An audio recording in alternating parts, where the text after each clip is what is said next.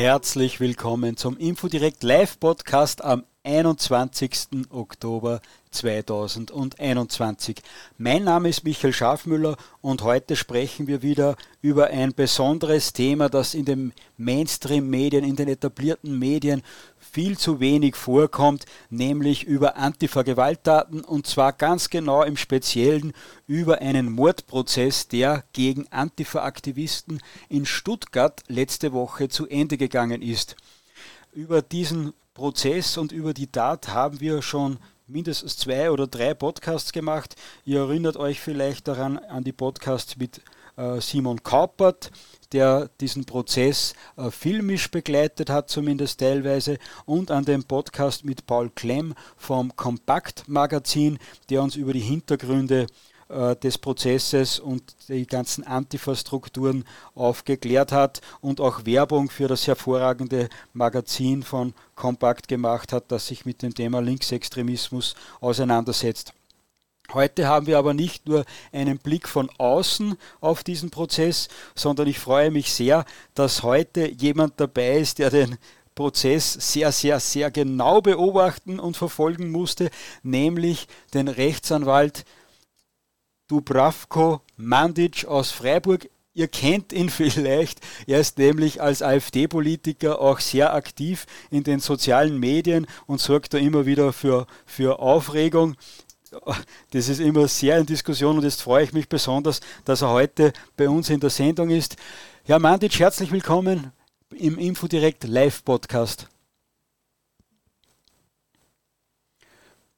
Bitte einfach das Mikrofon freischalten und bis Sie das gemacht haben, erzähle ich schnell die Hintergründe noch vor dem Prozess.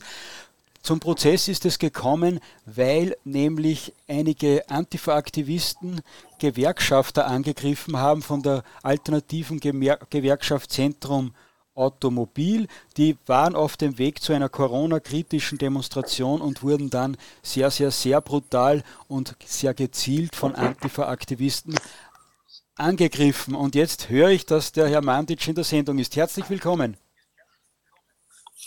Ja, guten Abend. Vielen Dank, dass Sie sich so spät noch für uns Zeit nehmen. Äh, Herr Mandic, die erste Frage ist für mich, Sie waren als Anwalt beim Prozess beteiligt. Es waren aber keine Patrioten angeklagt, sondern Antifa-Aktivisten. Die werden Sie kaum verteidigt haben. Also warum waren Sie als Anwalt bei dem Prozess tätig? Die Anklage muss ja wohl der Staatsanwalt gemacht haben, oder? Genau, also ich bin ja Fachanwalt für Strafrecht und äh, eigentlich äh, in 99 Prozent der Fälle Verteidiger von Angeklagten, von Straftätern, von Kriminellen, aber natürlich auch von Patrioten, die zu Unrecht verfolgt werden. Und hier war es so, dass ich eben äh, Opfer vertreten habe, vor allem den Hauptgeschädigten, eben Andreas Ziegler. Und das nennt sich bei uns hier in der Bundesrepublik äh, Nebenklagevertreter. Ja, das Opfer war der Nebenkläger und ich war sein anwaltlicher Vertreter. Und dann hat man prozessual ähnliche Rechte wie der Staatsanwalt. Wir haben ja so ein bisschen eine Opfergesellschaft auch und deswegen sind auch die Rechte der Opfer sehr stark ausgeprägt. Hat man auch im NSU-Verfahren gesehen, wo es dann mehr Anwälte von äh, Opfern gab. Die haben dann, weiß nicht, den ganzen Saal eigentlich gefüllt. Und hier war das so ein bisschen ähnlich. Da waren wir halt zwei Anwälte für drei Opfer und eine Staatsanwältin, wobei die Staatsanwaltschaft da entgegen der sonst üblichen Formen da wenig gemacht hat. Ne? Also das Notwendigste und äh, wir haben halt attackiert. Das heißt, Sie haben die, die, Staat, die Aufgaben der Staatsanwaltschaft nochmal deutlicher wahrgenommen oder wie kann man sich das vorstellen? So kann man das sagen. Also ich habe das so interpretiert, dass äh, Polizei und Staatsanwaltschaft eigentlich so rudimentär, äh, einfach um die Form zu wahren, einfach äh, Ermittlungsarbeit geleistet hat, sodass am Ende Beschuldigte, insgesamt acht, und dann letztlich zwei Angeklagte präsentiert werden konnten, wobei aus meiner Sicht da so eine gewisse Vorauswahl vielleicht äh, stattfand. Und ähm, ja, also man hätte natürlich mehr machen können. Ich habe da auch politisch natürlich argumentiert, hat mir auch vorgeworfen, ähm, den linken Sumpf einfach trockenlegen, auch mittels Strafverfahren. Das hat man nicht versucht, was man bei Patrioten natürlich versucht. mit jeder kleinen Straftat sofort in die Häuser rein und alles mitnehmen an Speichermedien und sowas. Das hat man hier nicht gemacht. Und wenn man irgendwo in der Wohnung war, dann hat man auch nicht alle Medien ausgewertet. Und äh, das hat, denke ich, System. Aha. Fangen wir vielleicht so an, bevor wir zu dem Konkreten kommen. Was war das Ziel, Ihr Prozessziel oder das Prozessziel Ihrer, Ihrer Mandanten? Nun, das äh, Ziel war natürlich äh, einfach deren äh, Rechte als Opfer ähm, zu vertreten, wirksam zu vertreten, dass die Antifas nicht davonkommen. Mhm. Viele Leute aus der Szene, sage ich mal, bei uns, die haben ja alle Hoffnung verloren und sagen, wir sind so in einem Linksstaat und da kann man eh nichts mehr machen, es gibt auch keinen Rechtsstaat mehr. Und, aber es ist nun mal noch äh, ein Rechtsstaat und wo Gesetze gelten, kann man sie auch zur Anwendung bringen und äh, man muss es halt nur äh, offensiv auch betreiben und dann fällt es auch diesem System schwer, da einfach ein zweites Recht anzuwenden sozusagen und deswegen wurden die zum Schluss auch relativ hart verurteilt. Sind Sie zufrieden mit dem Urteil? Vielleicht sagen Sie mal, was das Urteil war, wie hoch das, das ausgefallen ist, für wen es ausgefallen ist. Wir sind, wir sind äh, insofern nicht zufrieden, als wir mehr gefordert haben. Verurteilt wurden die beiden wegen Landfriedensbruch, wegen gefährlicher Körperverletzung und wegen schwerer Körperverletzung. Und ähm, wir hätten eigentlich uns gewünscht, dass die wegen Mordes verurteilt werden. Angeklagt war ja immerhin bei einem äh, versuchter Totschlag. Ähm, zwischendurch war der auch in der Haft und wurde dann aufgrund von einem Beschluss eines höheren Gerichts äh, entlassen, weil da angeblich der Vorsatz für den Totschlag nicht nachweisbar war. Das hat es dem Gericht erleichtert, äh, dann auch am Ende gar nicht wegen versuchten Totschlags zu verurteilen. Die waren ja auch alle vermummt und man weiß jetzt nicht, wer hat eigentlich was gemacht. Ähm, und deswegen hat man halt gesagt, oh gut, also irgendwas haben sie jedenfalls gemacht. Die DNA von denen hat man und sie wurden auch am Tatort erwischt. Und äh, verurteilen wir sie einfach mal wegen Körperverletzung und dann halt mit einem hohen Strafmaß wegen den Folgen. Die sind denen zurechenbar. Aber es ist ihnen eben angeblich nicht zurechenbar, dass sie diese ganz schweren Folgen auch alle wollten. Das wird dann so dargestellt, dass das wie so ein Exzess vielleicht von Einzelnen war, die dann eben so stampfend auf den Kopf getreten haben. Das, das, das weiß man eben nicht, wer das war. Und man will den armen Antifas dann auch nicht unterstellen, dass sie das alles wirklich so gewollt haben, geplant haben. Zwischenzeitlich war ja immer wieder zu hören, dass äh, sogar Schlagringe eingesetzt wurden und dass jemand ins Gesicht geschossen wurde oder so. Stimmt das oder bin ich da falsch informiert? Das hat ein Zeuge berichtet, äh, dass äh, ähm, er gesehen habe, wie dem Ziegler noch äh, so, so eine Pistole an den Kopf gehalten wurde. Und dann war nicht klar, ob dann noch was rauskam, aber die Szene soll es gegeben haben, aber das hat dann auch keine große Rolle mehr gespielt, jedenfalls nach dem Gutachten der Sachverständigen, der Rechtsmedizinerin, war es eben dieses Auftreten auf den Kopf, was äh, eben diese schweren äh, Kopfverletzungen verursacht hat, die eigentlich tödlich hätten enden können. Aber wir wissen es ja auch von äh, diesen Antifa-Verlautbarungen, jetzt jüngst auch wieder diese Morddrohungen, wo dann auch äh, Anleitungen drin sind, wie man sich verhalten soll. Und äh, da steht dann auch zum Beispiel diese Empfehlung, äh, so eine Gasknarre direkt an den Kopf gehalten, äh, die könne auch den Tod herbeiführen. Mhm. Insofern ist es vielleicht auch nicht Zufall, dass es so eine Szene gab. Normalerweise sind ja Richter eher, was Gewalttaten anbetrifft, zart, äh, zart beseitigt, äh, würde ich sagen, und äh, sehen da schneller mal eine schwere Gewalttat, wo äh, vielleicht ein normaler Mensch noch eine normale Wirtshausschlägerei sehen würde. Äh, glauben Sie, ist das also politisch gewollt, dass man da sagt, das ist nur Körperverletzung? Äh, oder wie, wie ist das zu bewerten? Ja, es, es ist ja wirklich so, dass diese Richter, die haben es dann tagtäglich schon mit äh, solcher Gewalt zu tun. Ähm, aber es spielt sich halt mehr so im jugendlichen Milieu, sage ich mal, ab, äh, so im Gangster, halbstarken Milieu, äh, wo, wo halt tatsächlich schon auch diese, dieses Zusammentreten und so von Opfern tatsächlich ja stattfindet. Und äh, da gibt's halt tatsächlich leider Rechtsprechung, wo dann gesagt wird, ja, also ob man jetzt wirklich den Tod herbeiführen will, das ist, äh, will man nicht unbedingt annehmen. Es gab ja schon immer so prominente Fälle, auch dieser U-Bahnhof-Treter in München und so, wo mal ein Rentner schlimm gegen den Kopf getreten wurde. Also das ist, das ist letztlich Alltag für, für Richter und gerade auch Jugendrichter. Wir hatten es ja hier mit einer Jugendkammer zu tun, weil ja der deutsche Antifa noch heranwachsender zum Tatzeitpunkt war. Man hat ihm kein Jugendrecht gewährt. Man hat dann gesagt, er ist eigentlich so erwachsen, so wie er da auch aufgetreten ist als selbstbewusster Aktivist. Aber ja, ich sag mal, es, es fällt solchen Richtern natürlich dann schon auch äh, relativ leicht, die mit geringen Haftstrafen davonkommen zu lassen, weil das tatsächlich Alltag ist in deutschen Gerichten. Mandic, eine Verständnisfrage noch für Menschen, die nicht juristisch so versiert sind äh, wie Sie, sondern eher so Halbwissen haben wie ich. Können Sie erklären, was ist versuchter Totschlag? Also Mord ist, wenn ich jemanden umbringen will und das auch mache. Totschlag ist, wenn das halt passiert.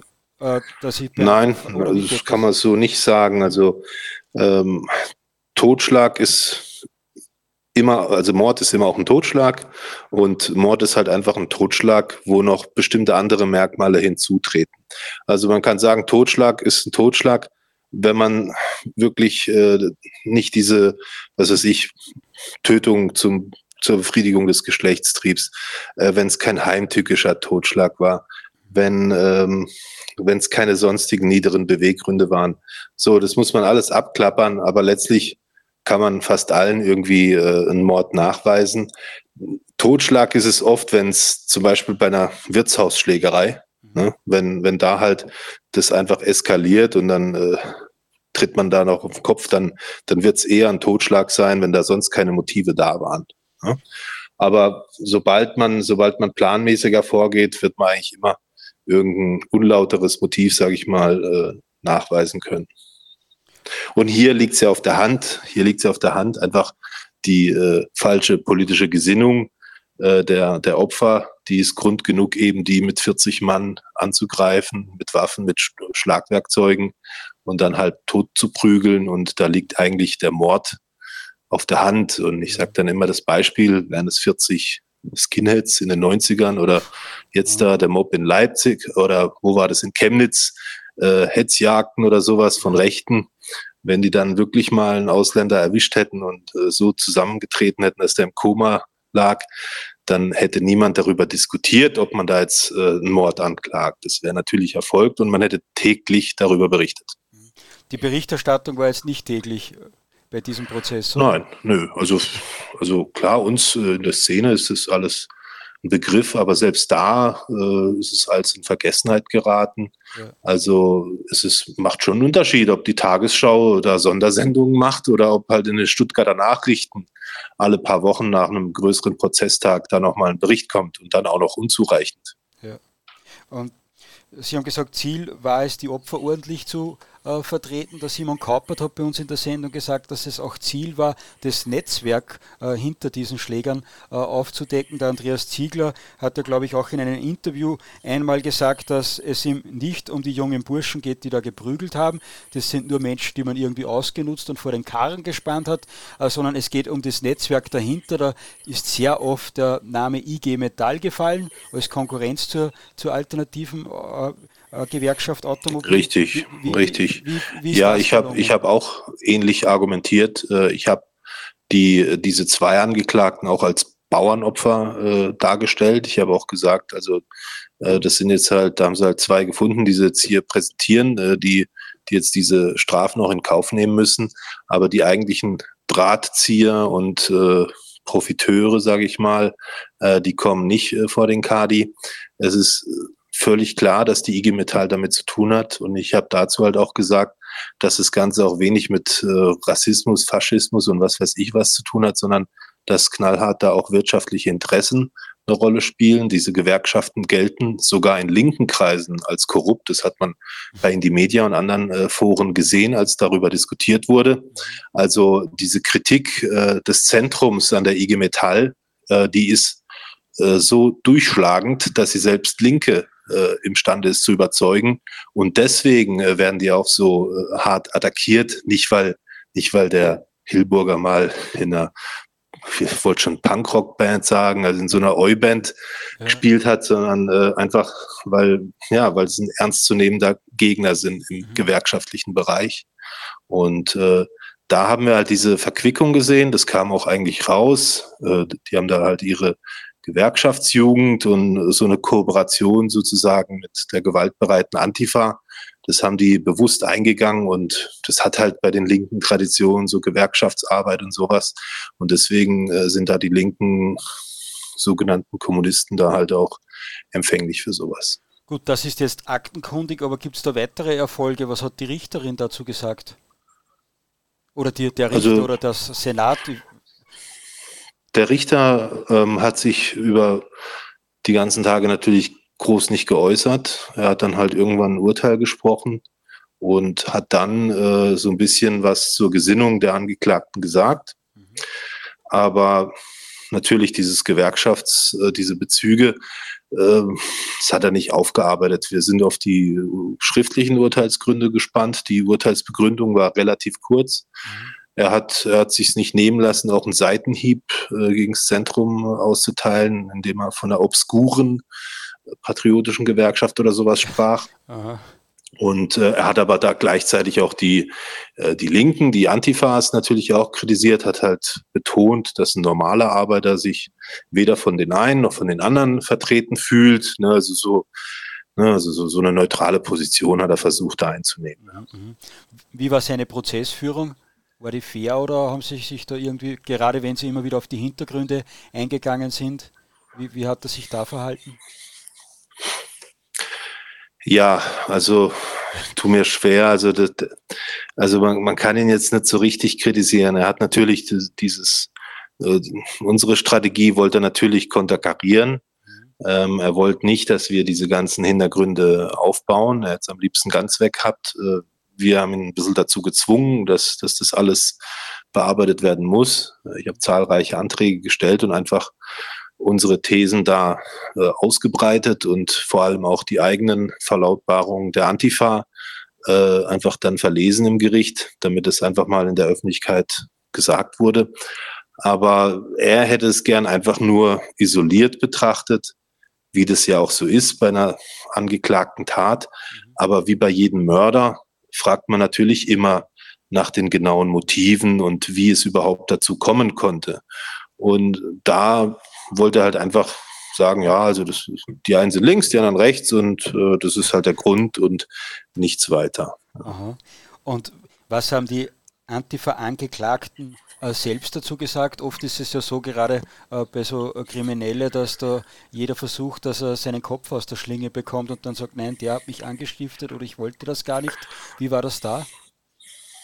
Nee, die haben äh, geschwiegen, eben ganz im Sinne, der Strategie der äh, Roten Hilfe. Das ist diese verfassungsfeindliche linke Gefangenenorganisation, äh, eben von linken Anwälten, Linksextremen, äh, die sowas äh, natürlich auch begleiten und äh, sehr darauf achten, äh, dass die Angeklagten da nicht aus der Reihe tanzen, gerade bei so einem wichtigen Prozess.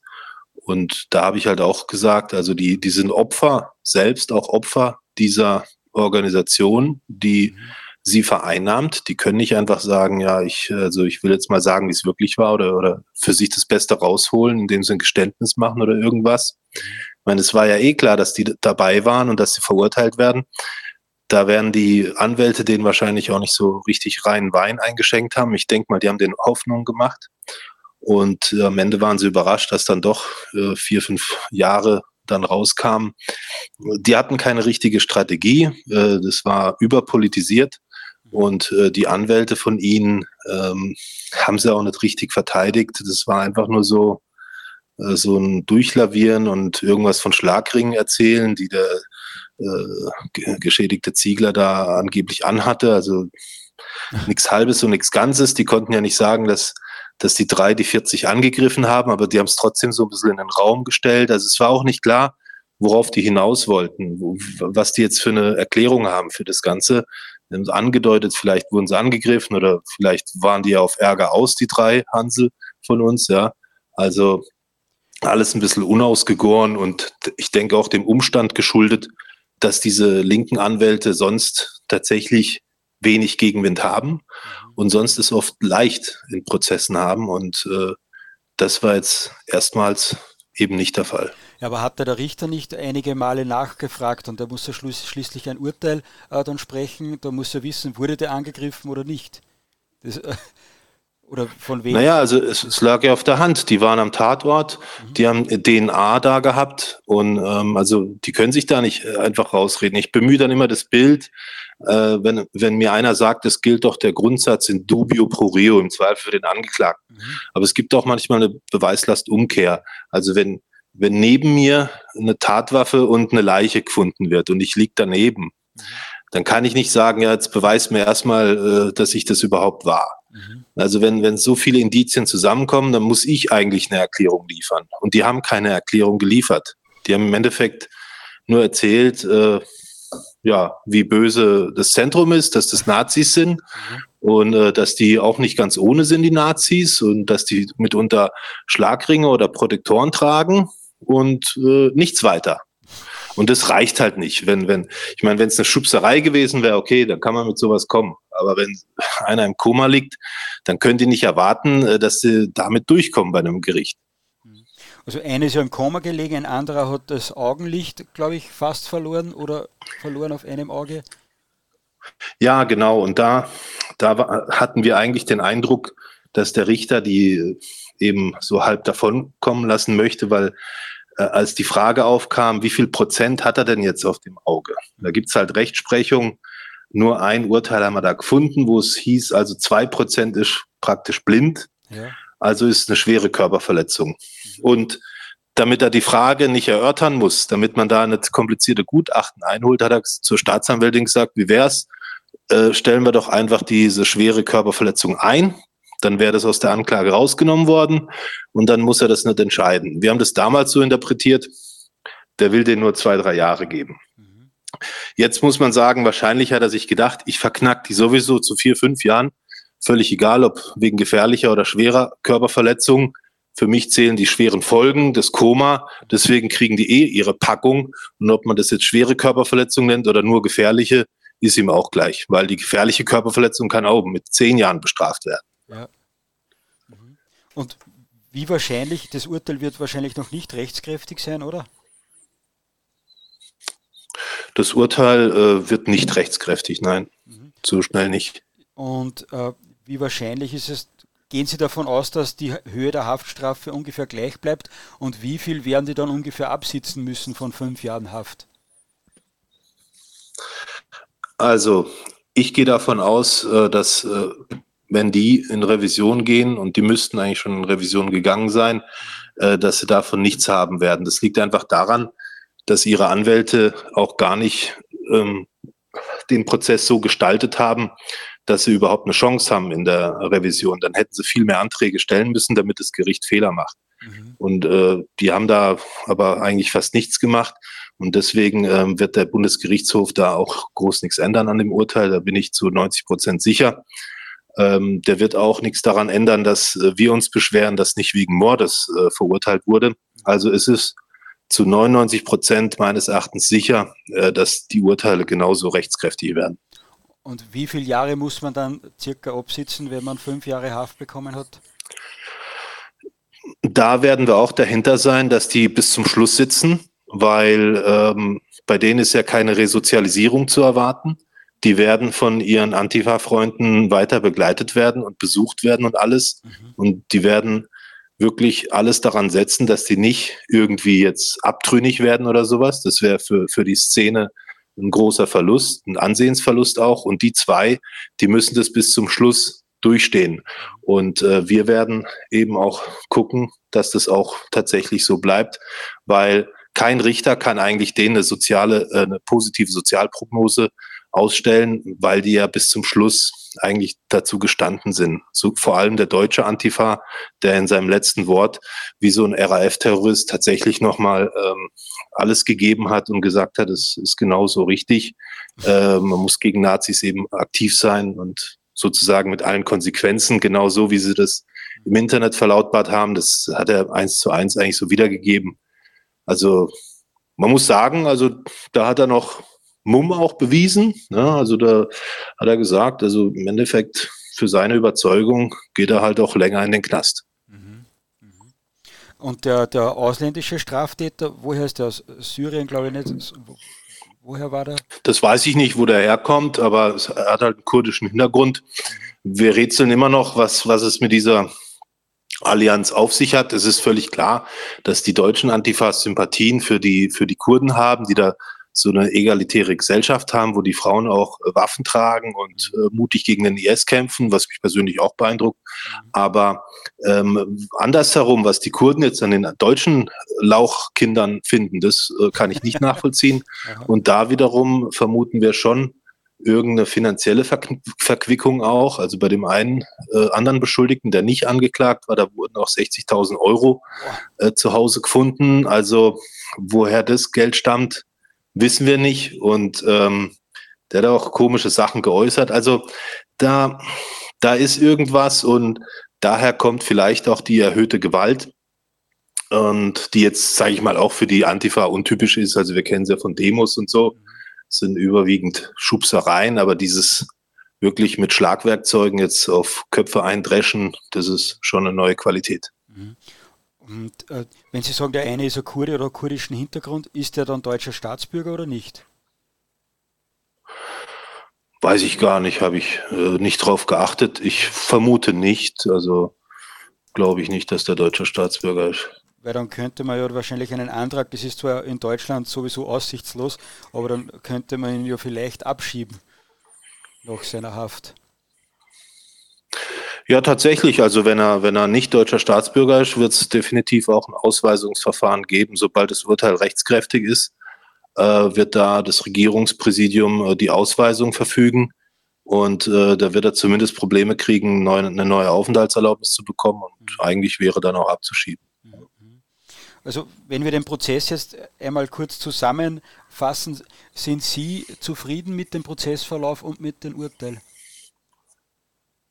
Ah, ich habe es schon in den Videos gesagt, äh, ausgehend vor dem Hintergrund, äh, dass, dass es eigentlich keine Gerechtigkeit gibt, dass insbesondere Patrioten hier immer den Kürzeren ziehen, ausgehend davon äh, haben wir da viel erreicht. Ja. Glauben Sie, dass sich mit diesem Prozess jetzt bei, bei den Vorgehen des Staates gegen die Antifa jetzt mehr ändern wird? Hat es die Antifa jetzt schwerer nach diesem Prozess? Das glaube ich schon, ja. Also die, die Antifa stößt an ihre Grenzen. Ähm, die, die wissen selber, dass diese Gewaltfrage bei ihnen auch umstritten ist. Und sie wissen auch aus RAF-Zeiten, dass die totale Konfrontation mit der Staatsgewalt und dann notwendigerweise auch mit der Mehrheitsgesellschaft äh, ins Nichts führt. Also da, da ist keine Solidarität mehr zu gewinnen. Äh, geschickt haben sie bislang agiert, solange sie unter dem Radar halbwegs gefahren sind, wenn sie halt ihre Farbanschläge auf Häuser und sowas machen oder Outing-Aktionen. Mhm. Das ist alles so im, so im Graubereich und Sachbeschädigung und sowas. Und hier und da vielleicht eine Schubserei, Körperverletzung. Dafür ähm, ne, macht man kein großes Fass auf und es trifft ja dann die richtigen äh, Nazis und vermeintlichen Nazis. Aber diese schwere Gewalt, das ist halt einfach in jedem Bürger drin. Äh, da ist ein Unrechtsbewusstsein, da, da ist eine starke Ablehnung und äh, da funktioniert dann halt doch auch der Rechtsstaat, weil da kann man nicht wegsehen und mhm. äh, da muss dann auch diese äh, grün-schwarze äh, Regierung bei uns im Land doch eben die Polizei zwingen, da Verantwortliche anzuklagen. Ja. Wobei da hätte ich zwei Einwände dagegen, weil erstens während das die normalen Bürger kaum mitbekommen haben, dass da so eine schwere Gewalttat gegen Menschen stattgefunden hat. Und zweitens war ja das wahrscheinlich jetzt eine Ausnahmesituation, äh, dass da zwei oder drei Gewerkschafter angegriffen worden sind, die auch den nötigen finanziellen Hintergrund wahrscheinlich haben, äh, dass sie eben dann auch einen Opferanwalt beschäftigen können. Also normaler Bürger wird ja das ja, also schwierig sein. Es ist, es ist tatsächlich gut, dass es ähm, äh, dieses Zentrum gibt. Und es ist auch gut, dass es die AfD gab in dem Moment, die dann auch die Debatte im Landtag angestoßen hat. Und meine These war ja auch, äh, der Kurde wurde erst präsentiert, nachdem die Debatte im Landtag stattfand. Mhm. Und äh, vorher gab es keinen kein Einsatz von V-Leuten. Und äh, das hat schon was gebracht. Nur das Interessante ist, dass die AfD, diese AfD wiederum ein Problem im Zentrum hat, weil es als äh, verfassungsfeindlich oder was auch immer gilt und ähm, tatsächlich jetzt auch äh, zum Beispiel meinen Mandanten ausgeschlossen hat äh, aus der AfD. Also das Positive, was es gab, das droht sich jetzt äh, wieder zu verflüchtigen im Klein-Klein äh, der Distanziererei. Oh je. Das habe ich gelesen und ich habe gehofft, dass das ein Fake ist, dass man da den Andreas Ziegler nicht in der Partei haben möchte. Oh das wird Weidel das Genick brechen. Ja, da werden wir bei der Frau Weidler mal eine Anfrage stellen müssen, wie sie das begründet. das wäre gut, ja. Das, schreiben wir gerade auf. Das müssen wir unbedingt machen, die nächsten paar Tage. Äh, aber äh, jetzt hätte ich fast vergessen, was mir aber auch wichtig ist, weil der Prozess war insgesamt ganz interessant. Es war ein zumindest habe ich das so vernommen, ein Hochrisikoprozess, der auch dort stattgefunden in Stuttgart, wo die Antifa-Prozesse stattgefunden haben und die Antifa oder die Prozesse teilweise ganz massiv begleitet. Können ja, das muss man den Linken schon lassen. Also die, die stellen einiges auf die Beine und äh, da gehört viel ähm, ja, Motivation dazu und äh, langer Atem, das auch so durchzuhalten über viele Monate sozusagen, da immer mehrere Dutzend äh, Leute abzustellen, die dann morgens da ausharren und äh, keine bösen Nazis durchlassen, damit, damit die auch den Gerichtssaal dominieren. Also die wissen schon, wie man sowas macht. Äh, da kann man sich auch viel abschauen. Äh, es ist wichtig, diese Prozesse zu begleiten. Und Fakt ist, wenn, wenn ein Patriot irgendwie was angestellt hat, der kriegt nicht diese Unterstützung, weder von der AfD noch von sonstigen Aktivisten. Ja, da muss man sich froh, muss man froh sein, äh, wenn es keine öffentliche Distanzierung geht, wobei man ja verdeutlichen muss, äh, wir sind ja gegen Gewalttaten. Bei uns geht's ja, ist ja Wortglauberei die meiste Zeit, warum Prozesse stattfinden und keine Gewalttaten.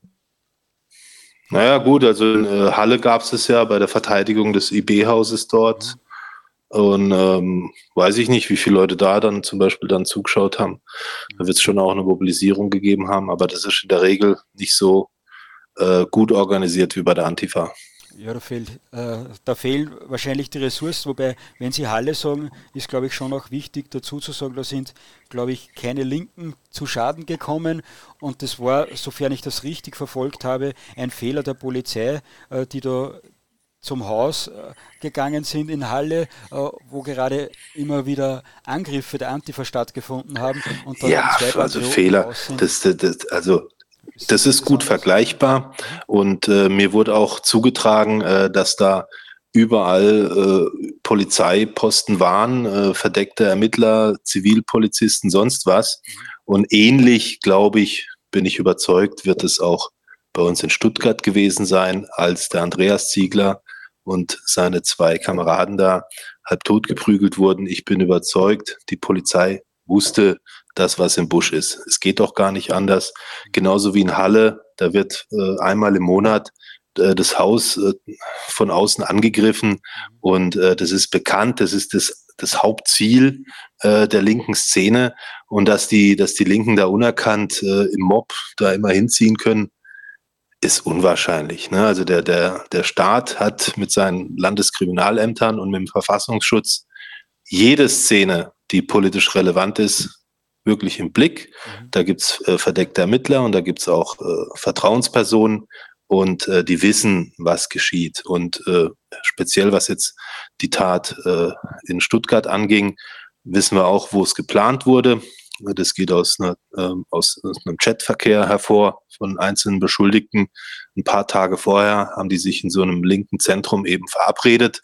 Und da ging es konkret um Maßnahmen, äh, diese planen wollten halt am Rande dieser Corona-Demo und das kann mir keiner erzählen, dass das die Polizei nicht weiß. Bei jeder Demo treffen die sich vorher in ihrem linken Zentrum. Mhm.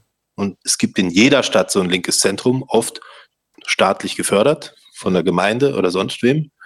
Und da wird es gemacht. Und wenn der Staat wirklich was dagegen machen wollte, dann würde er den Geldhahn zudrehen. Und das ist der Grund, warum in solchen Verfahren auch kein Interesse besteht, da jetzt wirklich genauer zu ermitteln. Ja, weil der Staat ja irgendwo mit drin hängt. Das ist ja die bittere Wahrheit. in Halle haben wir von zwei verschiedenen Dingen gesprochen. Ich habe die Patrioten gemeint, die aus dem Haus hinausgestürmt sind und dann zufällig auf zwei äh, Zivilpolizisten gestoßen sind. Ja. Und Sie haben wahrscheinlich von den äh, Antifa-Gewalttätern äh, gesprochen, die da regelmäßig das Haus überfallen haben und der Staat keinerlei Willen gezeigt hat, dass er da irgendetwas dagegen unternimmt. Ja, nee, ich habe das schon verstanden am Anfang mit äh, den äh, äh, Kollegen, die da raus sind. Äh, das ist bekannt, äh, wie das alles war und dass dann plötzlich Zivilpolizisten da waren. Nur ich sag halt, das ist halt kein Zufall, dass die da waren. Ja, mhm. ja das sicher nicht. Das, da, ja. da sind wir uns sicher einig. Nein, es ist halt so, dass die offensichtlich, dass unter den Augen der Polizei diese Angriffe stattfinden. Mhm. Das ist doch das. Die Frage ist doch, was machen diese Polizisten dort? Warum schießen die nicht in die Luft und sagen, hörte mal, hört auf, die Steine auf das Haus zu werfen? Ja. Warum beobachten die das einfach nur und, und, sind offensichtlich, ja, vielleicht mit diesen Linken dahin gekommen oder, ja. Sie haben ja vorher den NSU-Prozess angesprochen und da sind ja auch ganz, ganz, ganz viele Ungereimtheiten aufgetaucht. Es wäre aus meiner Sicht ein Wunder, äh, wenn der Verfassungsschutz und die verdeckten Ermittler äh, da wesentlich anders arbeiten in anderen Fällen. Und bei dem Breitscheidplatz, äh, da gibt es ja auch ganz viel ungeklärte Fragen. Also wäre es wirklich ein Wunder, wenn man da in Halle dann plötzlich ganz sauber gearbeitet hätte. Aus meiner Sicht, das gilt natürlich auch für den Verfassungs- oder Regierungsschutz, die Unschuldsvermutung. Aber Sie haben, ja. Sie haben gesagt, von der Antifa kann man da etwas lernen. Das ist zum einen der Zusammenhalt. Wahrscheinlich das Nicht-Distanzieren kann man von der Antifa sonst noch etwas lernen als Patriot. Was können wir uns da absehen? Ja, also Ansonsten schwierig. Äh, die Leute sind ja auch irgendwo verlogen. Also wenn man sich ähm, insgesamt sind es tatsächlich schon gescheiterte Existenzen irgendwo, die die Komplexe haben und einfach so ein Hass allgemein auf die Welt. Da sollte man sich nicht viel abschauen. Also da finde ich einfach unsere Szene tatsächlich viel attraktiver. Mhm. Und ähm, ansonsten ist es alles sehr abstoßend, ja. Und man muss auch sagen, also bei aller Bewunderung jetzt für die Antifa, äh, sie haben es ja auch relativ leicht. Die, die BRD hat nun mal diese Schlagseite nach links äh, von Geburt an. Das ist halt der Geburtsfehler. Und ähm, es wird denen ja auch relativ einfach gemacht, sich zu organisieren. Auf der anderen Seite, ähm, von nichts kommt nichts und äh, geschenkt wurde denen das auch nicht. Und man muss daran erinnern, also die hatten ja auch Repressionen in den 70ern und Berufsverbote und sonst was. Und äh, das kann man sich da schon abschauen. Ähm, wir erleben bei uns schon die Diskussion, ah, also darf ich jetzt da in der AfD mitmachen oder sollte ich mich vielleicht lieber zurückhalten, kein Amt übernehmen? Was mache ich in meiner Zukunft? Mhm. Da meine ich schon, dass die einfach auch ein bisschen mehr Einsatz bringen. Ja. Das ist schön gesagt, ist, dass Sie ein bisschen mehr Einsatz bringen von, von dem her, dass Sie sich nicht darauf verlassen, dass eine Ihrer vier Parteien im Parlament dort die Wendung bringt, die Sie sich wünschen. Und bei uns glauben alle, wenn man fünf, alle fünf Jahre wählen geht, dann war das Einsatz genug. Nee, die, die, die, die setzen äh, ihre Parteien unter Druck. Mhm. Und äh, bei uns zum Beispiel, wenn man jetzt die JA nimmt, die schielen dann doch eher, ob sie selber irgendwie ein Pöstchen kriegen oder eine Anstellung. Und ähm, da sind ganz andere Diskussionen. Also wir haben uns äh, in der JA von der IB distanziert. Mhm. Ja. Und das, das, das, wird, das wird bei so einer linken Organisation doch nicht laufen. Ja? Und das, das ist halt der Unterschied. Und, und dieses Geheule vom, der Verfassungsschutz könnte uns beobachten, das hört man bei den Linken so auch nicht. Das ist für die, für die ein Ritterschlag. Ja? ja. Genauso, genauso ist es, wobei ich habe bei der äh, AfD auch schon Diskussionen miterleben dürfen, äh, interne. Das würde man für die FPÖ wünschen, ab und zu, dass da so viel Kritik geäußert werden kann. Also es geht noch um eine Spur harmloser teilweise. Das würde jetzt aber ein zweites Fass aufmachen. Herr Mandic, ich würde Sie bitten, dass Sie vielleicht kurz ein paar Schlussworte sagen, auf Ihre hervorragenden äh, Social-Media-Kanäle vielleicht noch aufmerksam machen. Und dann würde ich die Zuschauer fragen, ob Sie noch ein, zwei Fragen stellen möchten. Ja, gerne. Also äh, folgt mir hier auf äh, Telegram. Da seht ihr ja mit meinem Account, wo ich eingeloggt bin, Volksanwalt, Anwalt für Meinungsfreiheit. Da, ja, da stelle ich halt meine eigenen YouTube-Beiträge zum Beispiel ein. aber auch Kommentare eben zum politischen und juristischen Geschehen. Ähm, ich bin auch auf Instagram. Man findet mich aufgrund Shadowbands oft nicht so einfach. Man findet eher mein Privatprofil, aber das öffentliche Profil ist einfach Manditsch-Volksanwalt. Und ähm, ja, Facebook, Facebook bin ich eh ständig gesperrt, das nutze ich nicht mehr so. Aber ja, da könnt ihr mir auch folgen. Aber wichtiger eigentlich Telegram, YouTube, Instagram. Ich kann noch ein, zwei Fragen gerne beantworten. Perfekt, vielen Dank, Herr Mandic. Es gibt auch schon Fragen im YouTube auf YouTube in den Kommentaren. Da ist die Frage, ob man nur Fragen stellen kann auf Telegram. Ja, man kann nur Fragen auf Telegram stellen. Das hat folgenden Grund. Wir werden wahrscheinlich auch die nächsten paar Wochen oder Monate einmal unseren YouTube-Kanal verlieren und dann ist es wichtig, dass ihr alle schon in unserem Telegram-Kanal herinnen seid. So, und Antifa und Aufklärung hat die erste Frage. Herzlich willkommen in der Sendung. Das habe ich mir gedacht, dass du dich heute meldest. Ja, klar. Ich darf äh, davon erzählen, dass ich auch äh, am Gericht war und habe äh, einige der Prozesstage verfolgt, aber eher von außen. Äh, grundsätzlich möchte ich äh, sagen, die Gewaltspirale der Antifa-Terrorgruppen, wie sie sich selbst bezeichneten, auch vom Landgericht mit dem 129a Bildung einer terroristischen Gemeinschaft, ist in der Gewaltspirale gestiegen. Das heißt, ich beobachte das seit 2016 und die Angriffe und äh, Repressalien, der psychologische Wall, äh, äh, die psychologische Mauer, die sie aufbauen, ist immer äh, aggressiver geworden. Auch dürfen wir nicht aus dem Auge lassen, dass zurzeit auch der sogenannte Hammerprozess läuft. Hier werden äh, vereinbarte Angriffe auf vermeintliche Gegner aufs brutalste wurden durchgeführt mit Hammer und Körpergliedmaßen des Menschen zur Vernichtung äh, dieser äh, Fortbewegung des Menschen. Äh, also es war brutal. Und nicht nur das, ich wurde auch 2018 äh, schon angegriffen in einem koordinierten Angriff, als ich äh, bewiesen habe anhand von Videos, dass Fridays for Future in Stuttgart von der Antifa massivst unterwandert wurde. Das hat sich dann äh, wenige Monate danach, nach der Offenlegung, in äh, böse Schläger, äh, Schläge, die ich äh, erlitten habe. Und äh, der Typ wurde dann Gott sei Dank eines guten Videos äh, verhaftet, etc. pp. Also es war die Gewaltspirale, wollte ich einfach sagen, wird weiter nach oben gehen. Und wir müssen das weiter beobachten und versuchen, die Mainstream-Blase aufzubrechen, dass diese Terrorgruppen, Antifa, wirklich gefährlich sind. Und wenn das so weitergeht, äh, sind sie die zu Recht zu bezeichneten RAF-Nachfolger. Danke. Vielen Dank für, für diese Stellungnahme. Herr Mandic, ist da etwas geplant, dass es da weitere Anzeigen gibt wegen terroristischer Gemeinschaft oder bei uns würde das heißen kriminelle Vereinigung in Österreich? Ist da etwas geplant, wenn Sie jetzt auf, vor Gericht das alles schon aufbereitet haben? Oder für das Gericht? Ja, also das, das kann man, also wenn Einzelne jetzt irgendwelche Anzeigen machen, hier, warum kein Terrorverfahren, mhm. das wird nicht so viel bringen. Äh, da muss politischer Druck her, äh, so wie dieser politische Druck hier bei Ziegler damals auch im Landtag hier entstanden ist. Mhm.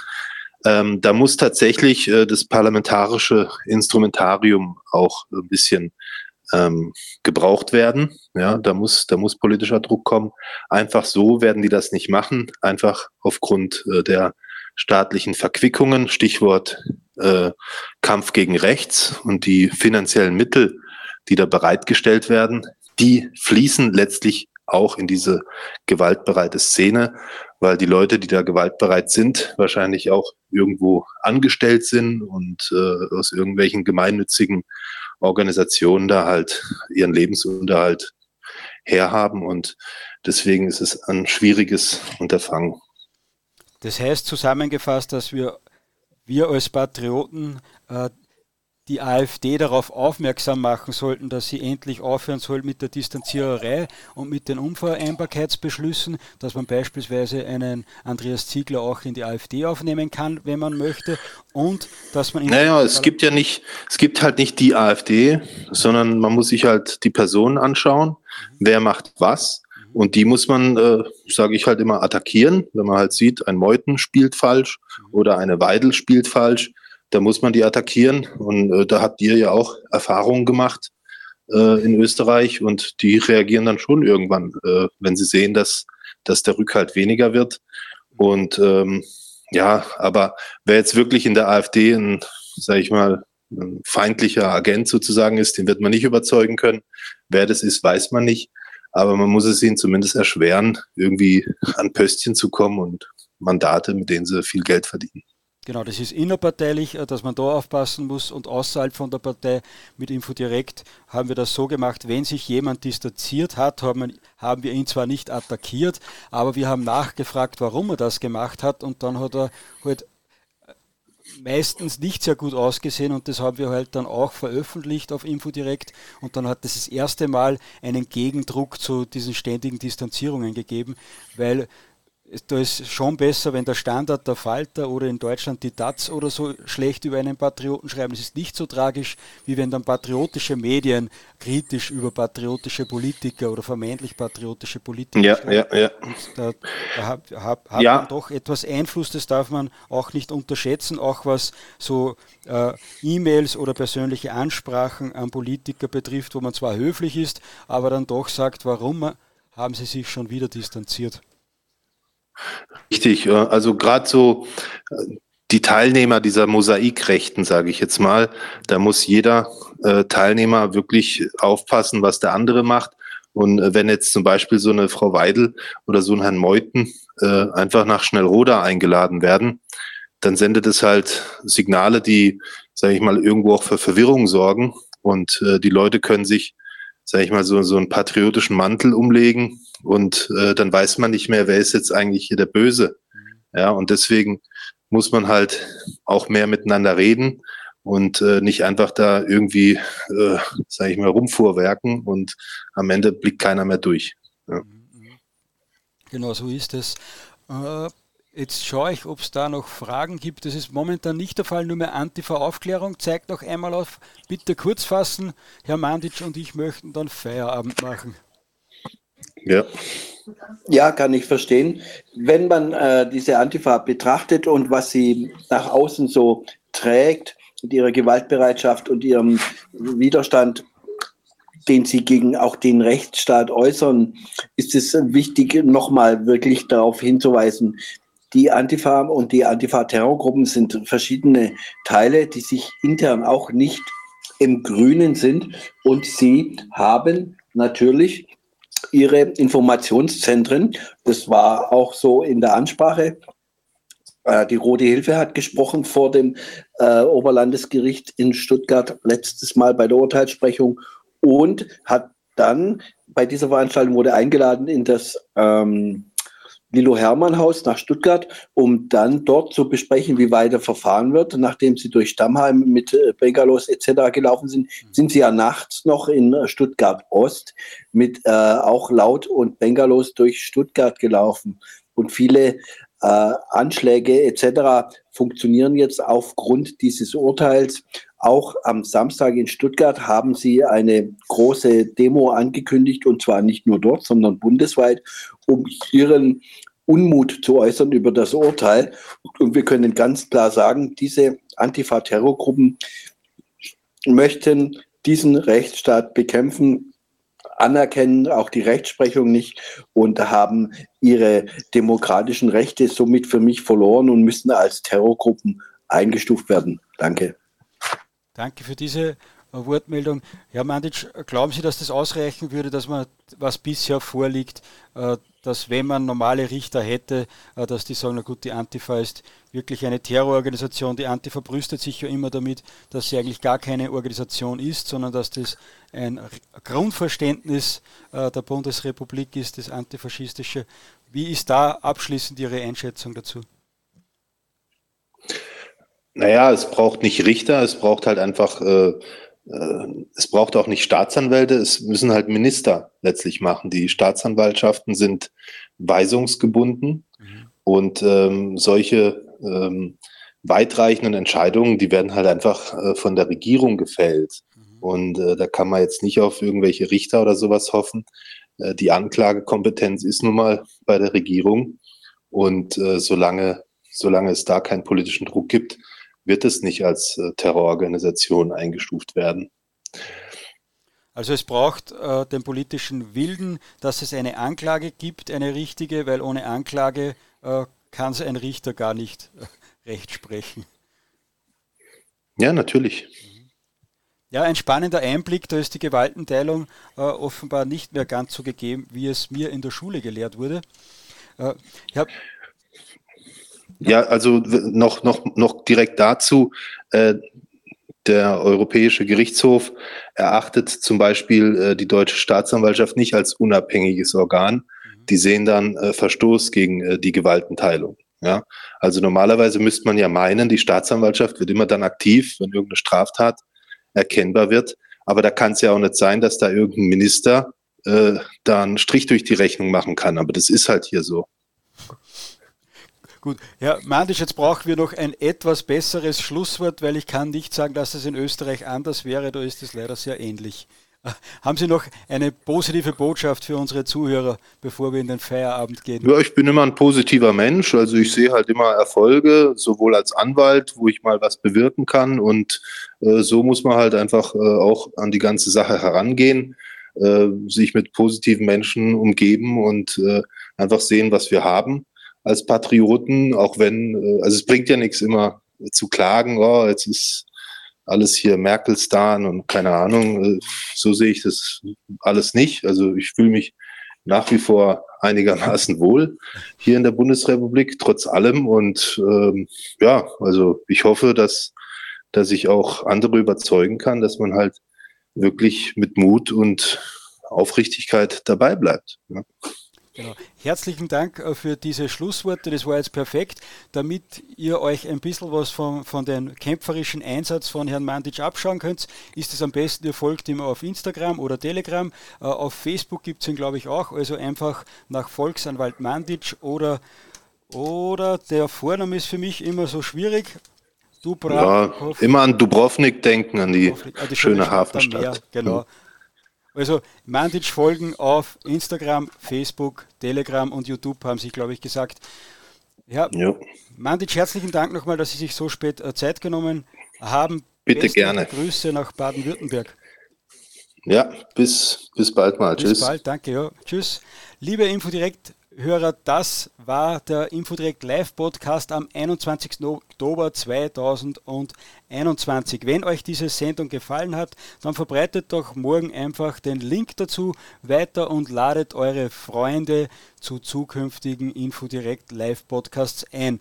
Ob morgen ein Live Podcast stattfindet oder ich mir ein Bier gönne am Abend, das kann ich heute noch nicht sagen, das werdet ihr morgen erfahren. Ansonsten hören wir uns am Montag wieder. Beste Grüße aus Oberösterreich.